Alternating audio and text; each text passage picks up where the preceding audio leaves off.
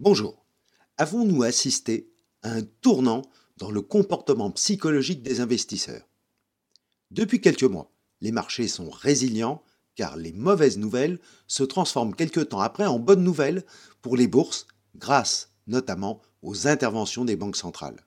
Ce paradigme, bad news is good news, trouve son origine il y a 15 ans, en 2008, quand la Fed met en place le premier QE afin d'éviter une crise systémique. Les banques centrales ont par la suite à maintes reprises joué le rôle de pompiers, arrosant de liquidités les marchés, soit par des injections directes, c'est-à-dire des prêts sur le marché interbancaire, soit par cette arme du QE, c'est-à-dire l'achat de dettes. Ainsi, en 2011, pour éviter la propagation de la crise grecque, en 2020 pour faire face au Covid, et encore cette année, la Fed et la Banque de Suisse sont intervenus massivement pour stopper le début de crise bancaire. Une statistique de mauvaise facture est apparue ces derniers jours et semble ne pas déclencher la réaction Bad news is good news. La Chine est pour le moment en dessous de son objectif de croissance, le 5,5% espéré, et le dernier PMI manufacturier s'enfonce encore sous 50 à 48,8. Si la tendance se poursuit, cela peut signifier que le rôle moteur de l'économie chinoise, attendu en 2023 pour la croissance mondiale, serait bien moindre.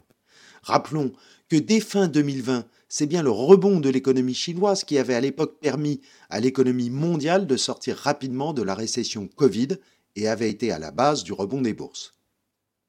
Cela pourrait aussi vouloir dire que les économies occidentales vont ralentir de manière plus prononcée qu'actuellement. D'ailleurs, l'ISM manufacturier US vient d'être publié, lui aussi en baisse à 46,9. Mais les marchés craignent que les banques centrales ne réagissent plus. Clairement, la Fed et la BCE affichent poursuivre leur hausse de taux court, certainement 2 fois 0,25 pour la BCE et ce aussi longtemps que nécessaire afin de constater une inflexion marquée de l'évolution de l'inflation. C'est l'objectif. Avant, il y a peu d'espoir, sauf crise financière ou immobilière majeure, de compter sur leur soutien. Mais vendredi dernier, tout repart comme avant. Les marchés asiatiques et chinois rebondissent car les investisseurs attendent que la Banque de Chine soutienne à nouveau l'immobilier. De plus, les derniers chiffres permettent d'anticiper que les délais de baisse de l'inflation vont raccourcir, ce qui redonnerait une plus grande liberté d'action aux banques centrales.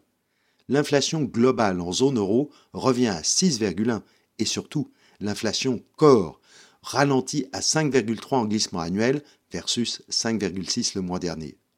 Les chiffres de l'emploi US sont encore forts avec 339 000 créations, mais la moindre progression des rémunérations va dans le sens souhaité par la Fed et pourrait aussi modérer ses prochaines décisions.